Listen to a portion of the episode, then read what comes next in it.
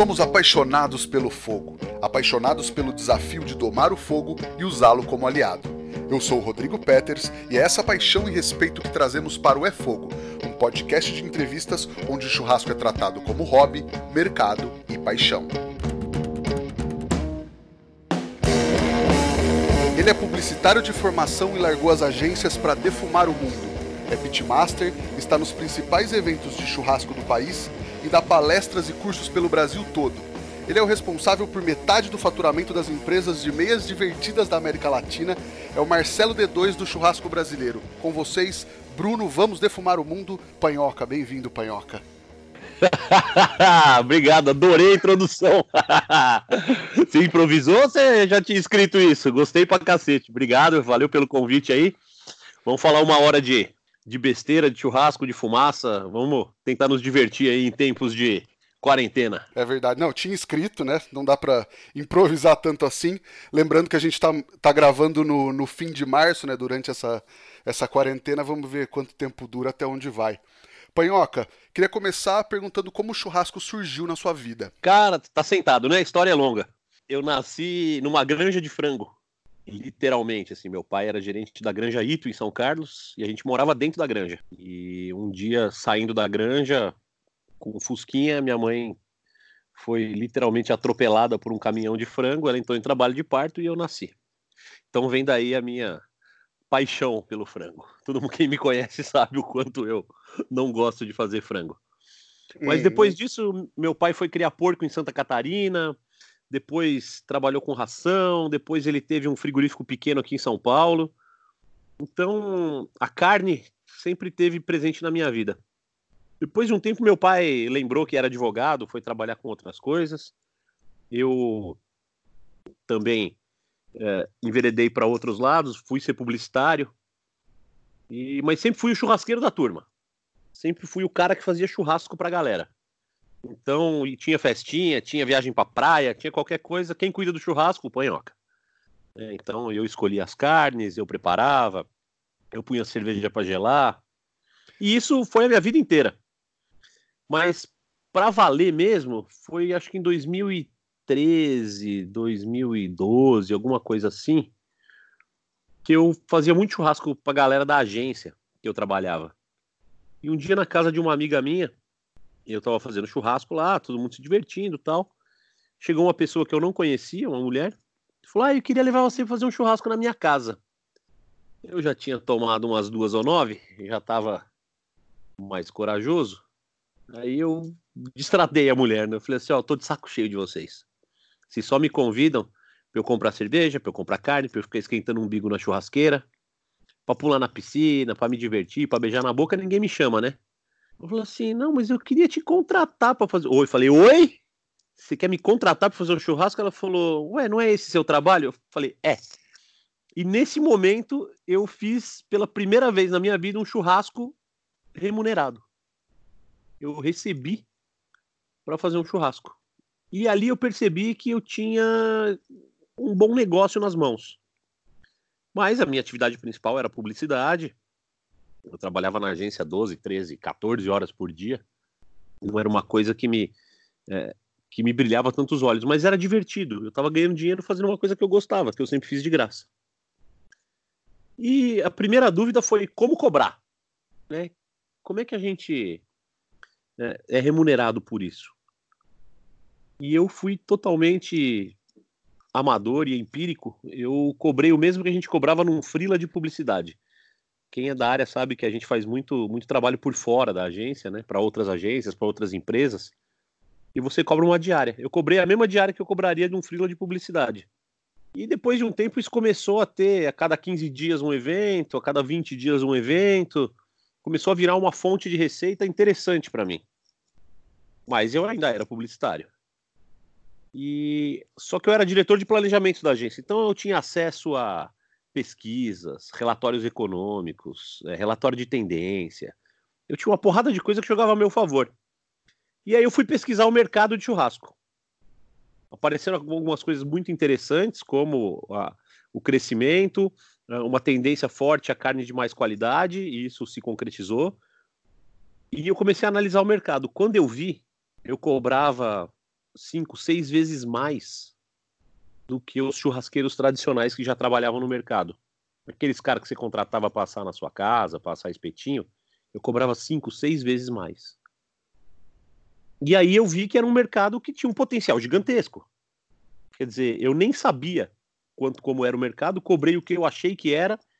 Então isso mostrou que era um mercado novo, um mercado amador e que tinha potencial para muita coisa. Então aí eu resolvi investir nisso. No final de em 2015, isso já estava virando uma uma atividade bem intensa. E aí surgiu a inscrição para o BBQ Brasil. E aí eu fui para o BBQ Brasil, participei e tal, né? Não, não fui nem bem nem mal, saí no meio, exatamente no meio do programa. Mas ali eu conheci gente interessante do mundo da carne e comecei a ver que isso realmente era um negócio, que isso era um business. E aí lá eu comecei a pesquisar, ainda na agência, né? Ainda publicitário, comecei a pesquisar mais sobre o mercado e uma coisa que apareceu muito forte era o churrasco americano. Era o, o churrasco feito na fumaça com uma tendência muito forte. Quando eu pesquisei o mercado, tinha quatro pessoas que faziam isso no Brasil. Falei, pô, eu posso ser o quinto. Eu posso começar essa história aqui. E aí eu comecei a estudar, a pesquisar, uma coisa que eu já gostava quando eu viajava para os Estados Unidos. Falei, eu vou transformar isso numa numa profissão, eu vou transformar isso numa empresa de eventos. E aí surgiu a BBQ Tour, que hoje é a minha empresa, a empresa que eu toco, que eu faço os eventos. E, e isso ocupou hoje 100% da minha vida, né? Então, no, no, começo de 2016, eu me desliguei da agência, me dediquei 100% ao churrasco e tô aqui hoje. Legal. Puta trajetória, né? é, eu falo pra caramba, cuidado comigo. Opa, mas aí que é bom. Estamos aqui para bater papo. Ô, Panhoque, tem muita gente hoje é, seguindo esse, esse mesmo caminho, largando as profissões de formação para apostar na gastronomia, até tem o boom dos reality shows de gastronomia e tal. Como você vê isso, esse, essa troca de, de carreiras? Cara, isso é uma coisa, eu acho que natural do ser humano, né? É, todo mundo chega uma hora que precisa de um novo incentivo, precisa de uma novidade, precisa de um. É, às vezes de um pé na bunda para te empurrar para frente. Uh, eu vejo com bons olhos, eu acho que é um mercado que tem que crescer, que precisa se profissionalizar, ainda está bastante amador, é um mercado bastante amador ainda. Né? A gente vê, por exemplo, algumas pessoas, o cara trabalhava numa empresa como auxiliar de escritório, como uma, uma atividade simples, até certo ponto uh, fácil, mas com uma remuneração baixa. Então imagina que um cara desse ganha por volta de dois mil, dois mil e quinhentos reais por mês. E ele descobre que fazendo churrasco de fim de semana, ele consegue ganhar 500 reais por dia. Se ele fizer todo sábado e domingo, ele já dobra o salário dele. Se ele fizer metade, ele iguala o salário dele. Então, isso está trazendo muita gente para o mercado do churrasco, mas de uma forma meio amadora. Mas eu acho bom, porque é, isso infla o mercado, isso incha o mercado, leva para mais gente e aí vem, daqui a pouco vem a próxima fase, que é a fase da profissionalização. Né? Quem for bom de verdade, quem tiver estrutura, quem tiver profissionalismo, vai sobreviver. Quem não tiver, vai ter que voltar pro, pro auxiliar de escritório ou para qualquer outra coisa que fazia antes. Mas isso eu acho normal. E, e, a gastronomia é uma coisa que chama atenção porque assim todo mundo come, todo mundo gosta de comer, né? E, e hoje está muito mais fácil, né? Você tem acesso ah, ingredientes que antes eram secretos, que eram difíceis de achar, que eram os segredos dos chefes. Hoje você tem acesso a livros, vídeos, sites, Instagrams, tudo explicando como faz passo a passo. Então, o que hoje a grande uh, a grande virtude de alguém que está vindo para a gastronomia, que está vindo para o churrasco, é conseguir proporcionar coisas além da comida. Porque a comida boa hoje, assim, sem nenhum demérito, qualquer um faz. Legal. E aí a gente falou do reality, você citou o BBQ Brasil. Como foi a experiência de participar da primeira temporada do programa? E foi uma das primeiras iniciativas, se não me engano, a primeira iniciativa na TV aberta aqui no país, né? Ah, sim. Uh, como reality show de churrasco, o BBQ Brasil foi o primeiro. Foi uma experiência incrível para mim, incrível. Tá? Eu, como publicitário, participei de vários comerciais, criei séries, fiz uma porrada de coisa, né? Eu tenho formação de roteirista também. Então eu sempre tive atrás da câmera. Eu sempre vivi aquele ambiente de, filmagem, de set de filmagem, de estúdio, uh, do lado de trás. Ou escrevendo roteiro, ou até mesmo fazendo uh, auxiliar de direção. E de repente eu me vi na frente da câmera. E é uma coisa completamente diferente, né? Então você está num lugar onde você está fazendo uma coisa que você gosta e acho que a principal, o principal atributo do cara que ganha o reality show é um cara que domina o tempo.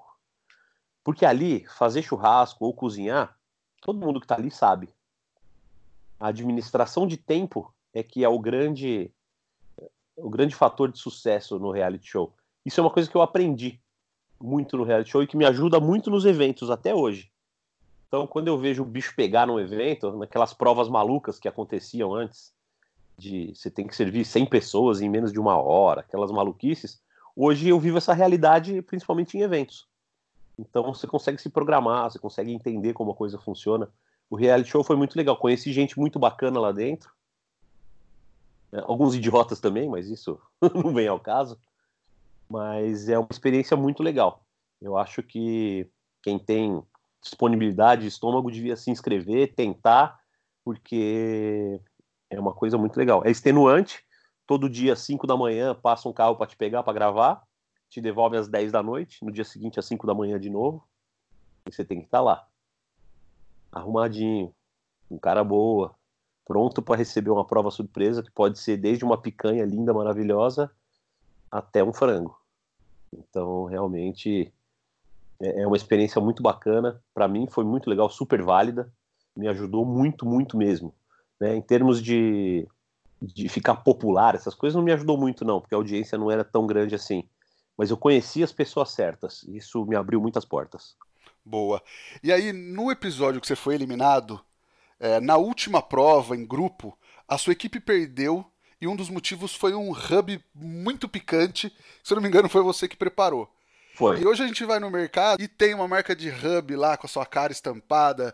Tem de frango, tem de porco, tem de, de carne bovina. Parece que o jogo virou, não é mesmo?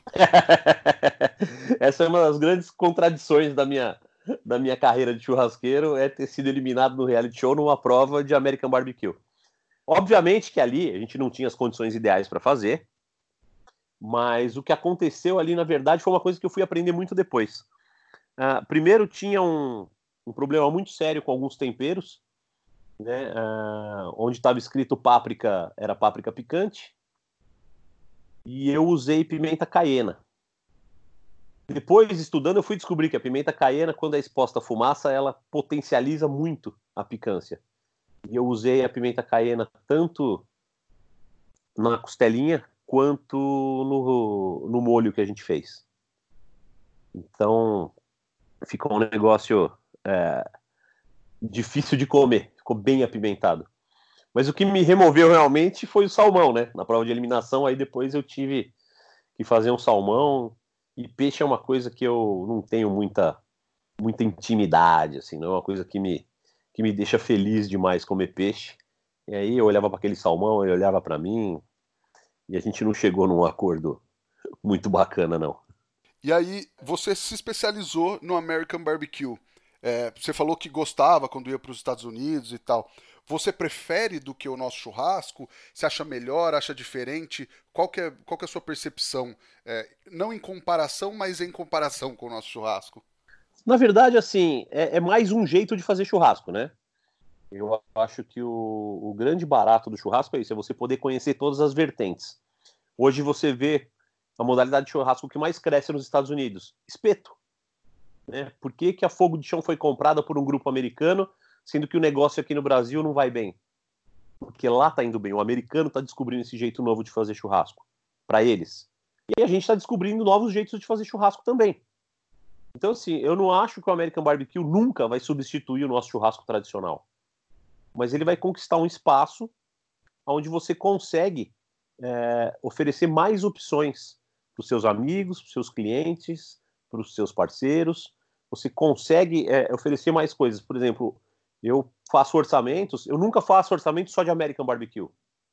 Que até eu, que sou fanático, sei que chega uma hora que cansa. São sabores muito intensos, muito pesados, né? Fumaça, hub, é, gordura.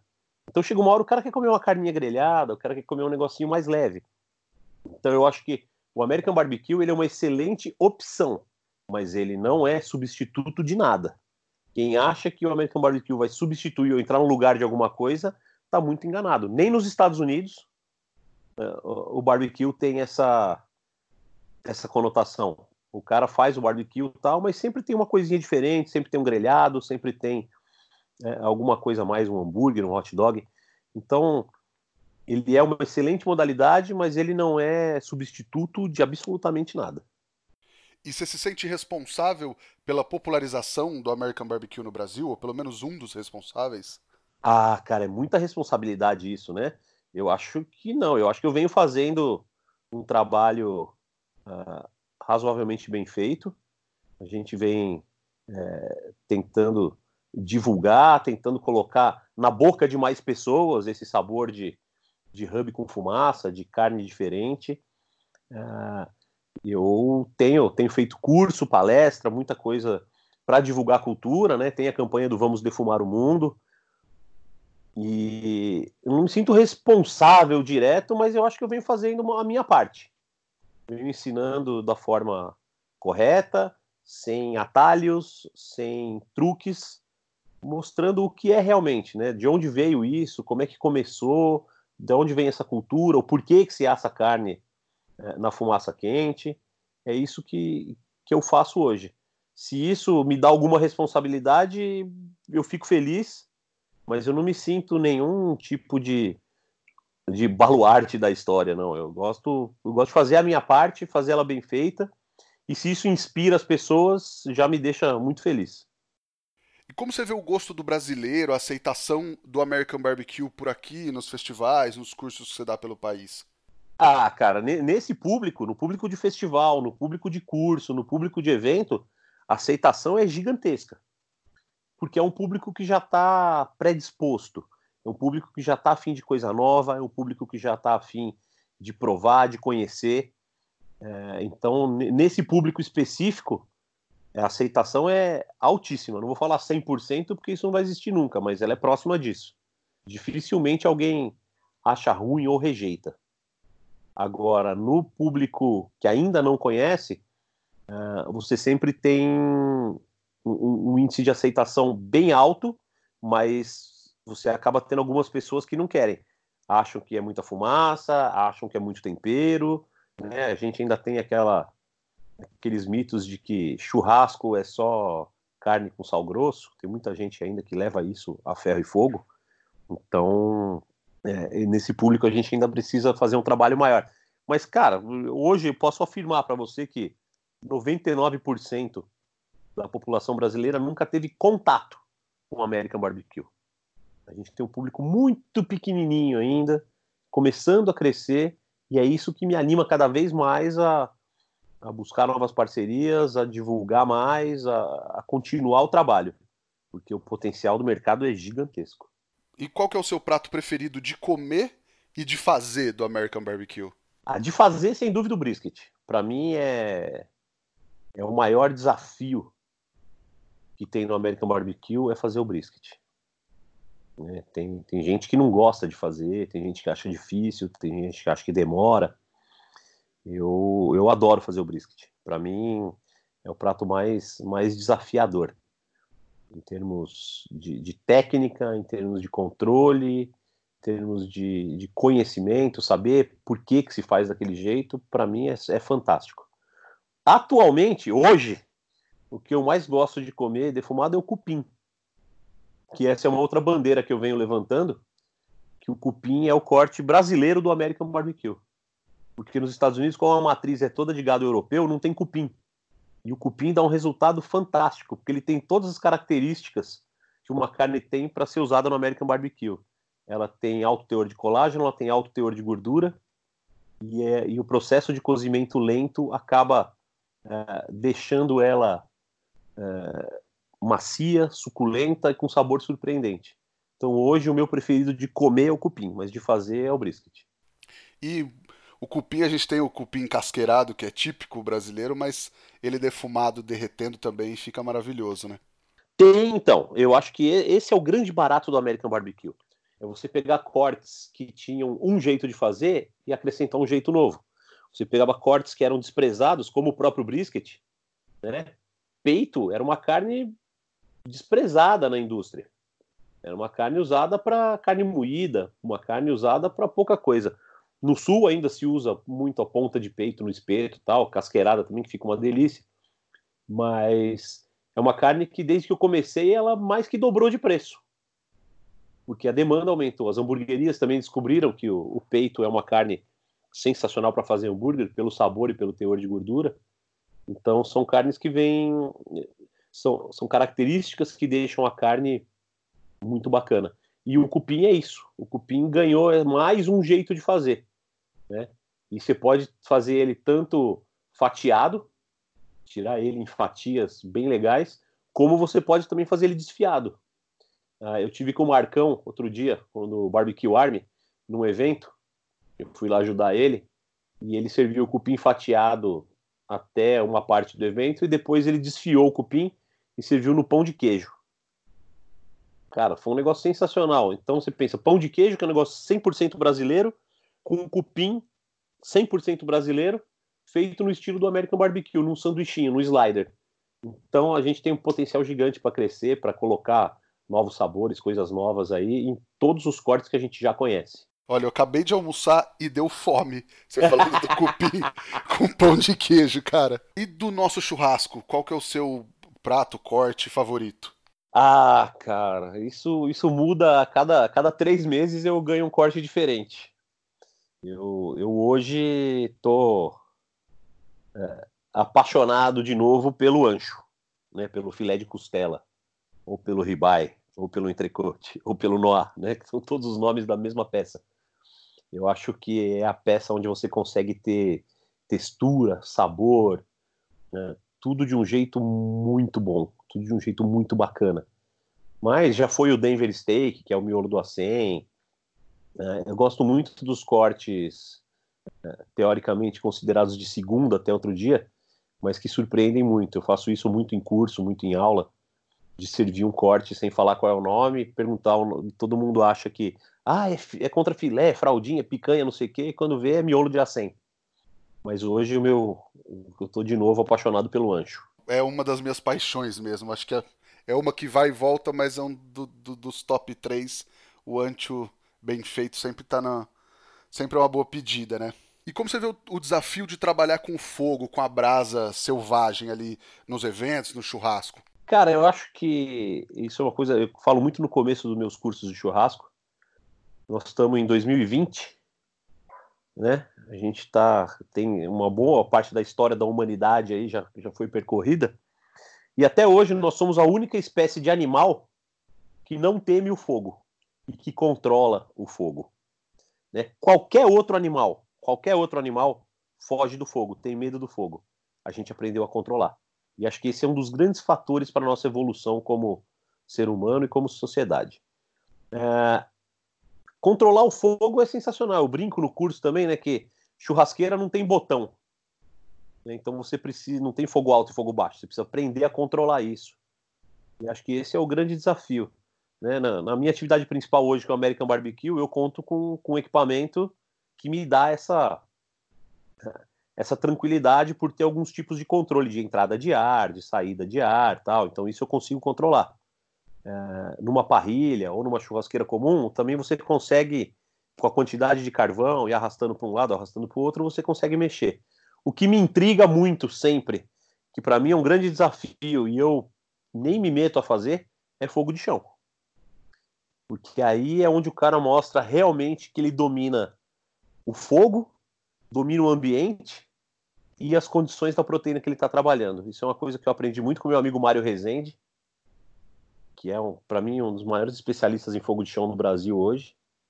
E é um negócio que me intriga muito. O fogo de chão, eu adoro comer, mas não, não sei fazer, não. E do churrasco gourmet, com muitas aspas aqui, versus o churrasco do dia a dia da galera, qual é a sua opinião? Como, como você vê essa diferença? E se tem essa diferença? É, para mim não tem essa diferença. Não tem essa diferença, porque eu posso fazer um churrasco. Você pode comprar só picanha, ancho, fraldinha de uma marca média e eu posso chegar com miolo de acém, raquete e miolo da paleta e fazer um churrasco melhor que o seu.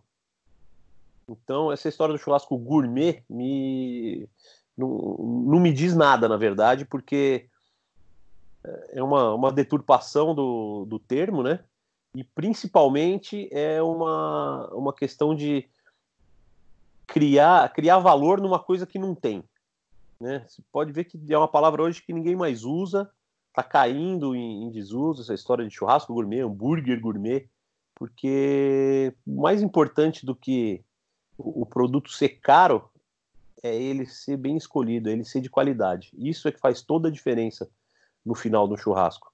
E você pode deixar o seu churrasco gourmet trabalhando com acompanhamentos mais legais, né? Então, em vez de fazer aquele vinagretezinho sem vergonha, você faz uma caponata grelhada.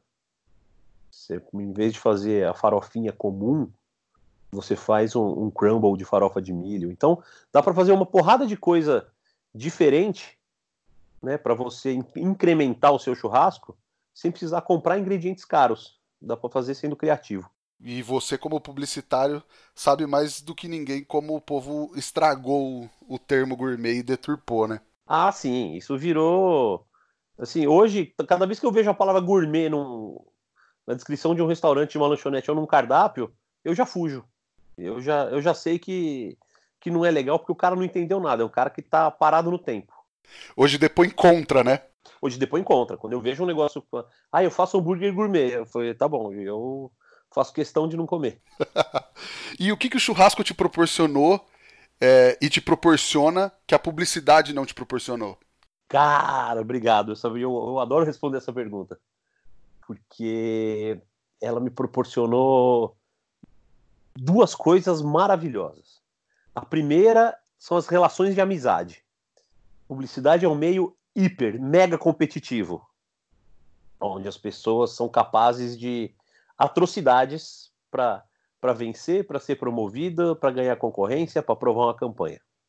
E no churrasco eu fiz muitos amigos. Muitos amigos. Né? Eu conheci muita gente legal, uh, o espírito de colaboração é grande, podia ser, podia ser melhor, podia, mas ele é, ele é muito maior do que nos outros meios com os quais eu tive contato. Então, é, essa é a primeira coisa que o churrasco me proporcionou, muito mais amigos de verdade. E a segunda coisa é o reconhecimento imediato da qualidade do trabalho. Então, eu, em mais de 20 anos como publicitário, eu apresentei campanhas das mais variadas formas, dos mais variados tipos, verbas e de produtos. De carro a creme vaginal. Né? Eu já fiz propaganda de tudo. E sempre que eu ia apresentar uma campanha, ou seja, que eu ia vender o, o meu trabalho, do outro lado tinha alguém que ia pagar. E por mais que a campanha fosse incrível, por mais que a publicidade fosse maravilhosa, do outro lado, como o cara ia ter que pôr a mão no bolso, ele via, ele gostava, mas ele sempre colocava um defeito. Ele sempre tinha um porém, um mais, um senão, que era para poder usar isso na hora de negociar, na hora de, de pagar menos. Né? Ah, eu aceito, mas eu aceito pagando menos porque não está exatamente como eu queria. No churrasco, não tem isso. Né? Eu, eu, brinco, desculpa o palavrão, mas o cara pode ser cuzão de carteirinha e vir para provar sua comida tendo certeza que, não, que ele não vai gostar. E a hora que ele põe na boca, se tá boa, é involuntário, a sobrancelha dele levanta. E ali eu tô pago. Ali é o melhor reconhecimento que tem. Então hoje o reconhecimento do meu trabalho é imediato. O cara pôs na boca, eu tenho o reconhecimento na hora. E isso é, é, é mais motivador do que qualquer coisa, inclusive que dinheiro. Acho que tem isso, né? De trabalhar com comida, a gente olhar para o cara, mesmo que ele tá longe, a hora que ele experimenta, ele olha para a pessoa que tá com ele, faz aquela cara de satisfação e transfere essa satisfação, né? É impossível controlar a sensação, a expressão de quando você come uma comida boa. Então, isso é uma coisa que me deixa muito feliz hoje e que cada vez mais eu vejo que eu, que eu fiz a escolha certa. E você vê alguma semelhança entre as duas carreiras? Ou essas diferenças já estão já bem delimitadas? Não, tem muita semelhança. Tem muita semelhança. A primeira é que é muito difícil trabalhar sozinho. Né? A publicidade depende de um trabalho em equipe e a gastronomia também depende de um trabalho em equipe. É, o churrasco depende de um trabalho em equipe. Churrasco sozinho você faz para 20 pessoas, para 30 pessoas. Outras atividades você até consegue fazer sozinho, churrasco não. É... Outra coisa, todo mundo tem os mesmos recursos na mão, ou seja, a carne que eu compro, qualquer um pode comprar. O equipamento que eu uso, qualquer um pode comprar. O hub que eu uso, qualquer um pode comprar. Aonde vai estar a diferença? Vai estar na criatividade, vai estar na experiência, vai estar no, em como você vende e como você prepara o seu produto e o seu show. Eu até brinco que, que, o churrasco tem que ser mais do que refeição, né? Churrasco tem que ser um evento, não importa quantas pessoas tenham. Churrasco é evento, churrasco é celebração, não é refeição. E na publicidade também é a mesma coisa, ou seja, as ideias estão aí. Agora, os recursos estão aí.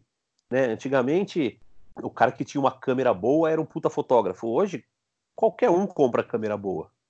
Né? Você faz foto com celular que tem qualidade profissional.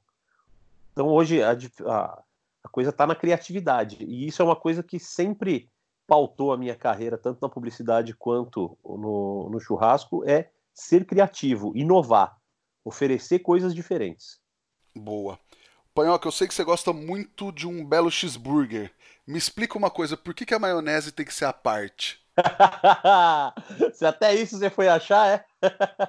Opa, a gente escava tudo. Então, quando eu era publicitário, eu sempre gostei de hambúrguer, né? Hambúrguer sempre foi uma das minhas paixões desde moleque. E eu tinha um blog chamado Maionese à Parte, onde eu e um outro gordinho que trabalhava comigo, o Danilo, a gente ia uma vez por semana numa hamburgueria e fazia análise da maionese. A gente gostava de maionese. Né? Eu comia um cheeseburger, ele comia um x-salada, sempre com a maionese à parte. E a maionese tem que ser à parte por alguns motivos, né? O primeiro é que vem mais né? Então, aquela maionezinha que vem no lanche vem uma colherada, no potinho vem umas duas, três. Então, para quem gosta de maionese, maionese sempre à parte.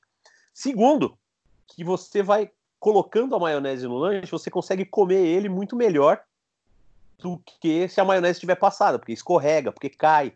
Né? E quando você vai passando com a colherinha, cada mordida você põe a quantidade que você precisa. E terceiro, que se a maionese for ruim, você continua comendo o lanche numa boa. Não precisa é, jogar ele fora ou comer um negócio ruim. Porque às vezes a maionese não é legal, né? Então ela parte sempre sempre salva o rolê. Bom, eu vou usar essa dica assim que eu for comer um, um, burger da próxima vez. Gosto muito da maionese também, tá até lá na minha bio do Instagram, sommelier de maionese verde, eu tenho esse título aí. Show! e aí vou usar essa dica na próxima. Panhoca, vamos pro Lenha na Fogueira, que é onde a gente fala de temas espinhosos, temas polêmicos. Gosto. Fala pra mim. Luva preta e avental de couro é o uniforme que transforma o churrasqueiro de fim de semana em assador?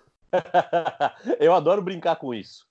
Eu, eu, eu sempre faço essa brincadeira. É... Não, não é, né? É assim, óbvio que se você entende por que, que você está usando aquilo, faz sentido. Né? Quem já trabalhou de frente com uma parrilha sabe o quanto um avental de couro faz a diferença entre você se queimar e entre você continuar trabalhando ou você é, ter, um, ter um desconforto muito grande. Não dá para trabalhar com avental de pano na frente de uma parrilha que você vai se queimar ou você corre risco maior ainda de, de um acidente, né, do avental pegar fogo e tal. É, a luva preta, por que, que a gente usa luva? Né? Vamos falar primeiro de luva. Porque geralmente, principalmente em evento de churrasco, você não tem tanto acesso a pia, higienização de mãos tal. Então você tem que usar a luva como um recurso de higiene. Então você usa, manipula, troca a luva. Eu gasto duas, três caixas de luva por evento. Né? Não é para você botar a luva às 11 da manhã e só tirar ela às 5 da tarde, né? Isso é, é, é uma imbecilidade. Então a luva é importante para você manter um pouco de condição de higiene é, dentro do, do possível ali, né, no evento, que é sempre é, mais, mais roots, vamos dizer assim. E então a luva, a luva tem esse papel importante. E a luva preta, é, eu instintivamente descobri isso com um tatuador e depois eu vi que para o meio do churrasco fazia o mesmo sentido. A luva preta ela fica com aparência melhor por mais tempo. Então eu, o, o meu tatuador uma vez ele estava usando uma luva branca, ele vai passando a mão né, em cima da tinta, em cima daquele sangue que está saindo, aquela luva vira um nojo. E a mesma coisa quando você está trabalhando com carne, né? Você pega a carne crua, sobra aquele líquido vermelho, você pega a carne cozida, ela tem aquela, aquele caldo da carne, então vai ficando marrom, a luva vai ficando com aparência feia. E a luva preta não fica com aparência tão feia. Só que se você não trocar ela com frequência, você está trabalhando com uma luva suja. Né? Então tem que tomar esse cuidado aí de estar tá sempre de olho na limpeza da sua luva. Usou, mexeu na carne crua com a luva, joga a luva fora. Mexeu na carne cozida, joga a luva fora. Né? Ela é descartável, né? ela não é para ser aproveitada. É, ela é um, um fator de, de, segurança tanto para você quanto para quem está comendo a sua comida. Então não é isso que transforma o cara em assador do dia para noite? Não, não. O que transforma o cara em assador é saber assar carne. É, é, saber fazer churrasco, é saber entreter a galera. Isso é o que transforma ele em, em assador. Uh, garra de urso também entra na mesma, na mesma pegada aí. Sim. Uh, boné, barba, né? Tudo isso vira, vira meio uniforme de churrasqueiro mas não é porque eu pus a camisa do São Paulo que eu posso entrar no Morumbi e jogar bola, né? Então a gente tem que, que ver aí com, com certa uh, restrição esse tipo de, de atitude aí, mas quando eu vejo um churrasqueiro bem equipado, eu, eu fico mais feliz do que ver um cara de camisa regata, chinelo e, e short Adidas. Mas eu vou te falar que é, no fim do ano passado eu fui para BH onde dizem que é o melhor torresmo, e depois eu te mando a foto do cara com dois tachos de torresmo no fogão, duas panelas até o, até o tampo, e o cara de Havaiana, perigando perder o pé ali na, naquela gordura quente. Eu falei, esse cara é raiz. É, então, é, esse é o negócio, né? Eu não espero que no, que no cara que faz um torresmo há 80 anos, que ele esteja lá de croques de cozinha, calça xadrez, doma, nada disso. Eu espero esse cara de chinelo mesmo, né? eu acho que tem o, tem o local, tem a ocasião e tem a tradição. Algumas coisas não. É, você, você não pode nem deve mudar. Eu, eu também sou a favor disso. Eu não tenho restrição nenhuma a esse tipo de coisa, mas no, no nosso meio hoje, quando eu vejo o cara se preocupando com, com aparência, com visual, com, com saúde, com higiene, eu fico, eu fico mais tranquilo de, de ver que tem gente boa entrando no mercado. E mais uma espinhosa. Carne bem passada é pecado? Não, carne bem passada é difícil. É, se a gente for voltar no tempo, por que, que se come muita carne bem passada no Brasil? Desculpa o palavrão de novo, mas porque a nossa carne por muito tempo foi uma bosta. A nossa carne era muito ruim. E carne ruim tem três características. Ela tem gosto ruim, ela tem textura ruim e ela tem condição sanitária duvidosa. Então, como é que você fazia para consumir essa carne? Quando você passa ela do ponto, quando você deixa ela cinza, quando você esturrica a carne, você tira o gosto ruim, você resseca ela a ponto dela ficar desfiando e você mata todos os possíveis micro-organismos, bactérias e parasitas que tinham nessa carne. Então é por isso que se comia muita carne bem passada no Brasil. A minha avó, que tem 92 anos, não admite ver uma carne rosada no meio. Porque ela comprava carne numa carroça. O cara matava o boi no sítio, punha numa carroça e vinha vendendo pedaços de carne pela rua. Né? Ela cresceu comendo essa carne. Ela não come a carne que a gente, não comia a carne que a gente come hoje, de alta qualidade, num frigorífico inspecionado, tudo direitinho. Então ela não admite. Ela fala uma coisa muito legal. Fala, não come carne assim, vermelha, menino. Isso dá bichinho da cabeça, que é a cisticircose que era uma realidade. Hoje é raridade. Então, é, a carne bem passada ela tem o seu histórico e a pior parte da carne bem passada é que assim, uma carne bem passada ela está a 70 graus internos. Isso significa que ela perdeu a cor rosada, mas ela não perdeu a suculência. E é difícil pra cacete acertar isso. Acertar carne mal passada é fácil, acertar carne ao ponto é fácil, mas manter a carne suculenta e sem estar rosada precisa de técnica, precisa conhecer o que está fazendo. E é por isso que muitos churrasqueiros não gostam de fazer a carne bem passada. Então vou mudar a pergunta. Carne de qualidade bem passada é pecado? Carne de qualidade? Não, não é não. Não é não. Dá para comer. É, tem gente que gosta do, do, tipo de sabor que dá. Eu, eu não vejo pecado, mas eu vejo a dificuldade de fazer. Eu mesmo tenho dificuldade em acertar ponto bem passado algumas vezes. E agora a pergunta de um milhão de dólares. O que, que o fogo significa para você? Ah, hoje, hoje é minha vida. Hoje eu vivo do fogo e da fumaça. Mas sem fogo não tem fumaça, né? Então o fogo é minha vida hoje. Hoje tudo, tudo que eu tenho, tudo que eu conquistei nos últimos anos, eu devo ao fogo. Panhoca, tem alguma receita, uma dica, um truque que você pode passar pro pessoal agora? Ah, cara, eu acho que a gente pode passar receita de hub, né? Que acho que é uma coisa que eu estudo muito, gosto muito, me... é, é a coisa que eu mais gosto de fazer no meu tempo livre. Inclusive, estou aproveitando essa quarentena agora para testar novos hubs, para testar novos sabores. E a galera te pede muito no Instagram também, né? Eu sempre vejo. É, é a pergunta que eu mais respondo nos directs, no WhatsApp, é, é receita de hub. Então, quem quiser aí, pode mandar direct no, no WhatsApp, fala que, que ouviu a gente, nosso papo aí, que eu, que eu mando a receita do Hub. E receita de Hub, na verdade, a gente busca sempre equilíbrio, né? A gente está buscando sempre todos os sabores em perfeito equilíbrio, em perfeita harmonia, para que a tua língua perceba esses sabores e o teu cérebro interprete aquilo como uma coisa realmente prazerosa, né? Que é no fim das contas, o que a gente busca com o Hub é dar prazer para as pessoas. Dar para ela uma sensação de sabor, uma sensação é, é, é, olfativa e gustativa que sejam realmente diferentes ou surpreendentes. E acho que esse é o, é o, grande, o grande barato. Ah, você pediu uma receita? Posso passar a receita do meu hub de brisket, por exemplo. Acho justo. a gente a gente trabalha com partes. Quando eu falo partes, é proporção. Então vamos imaginar que eu estou trabalhando numa parte de 10 gramas, tá? Então a gente vai usar cinco partes de sal. Então são 50 gramas de sal. Então cinco partes de sal. Sal, não use sal fino, por favor, e nem use sal grosso tenta usar sais intermediários, como sal de parrilha ou sal de granulação americana. A Decabron, inclusive, tem esses sais uh, prontos para você comprar, é excelente para fazer hub. Eles foram pensados nisso.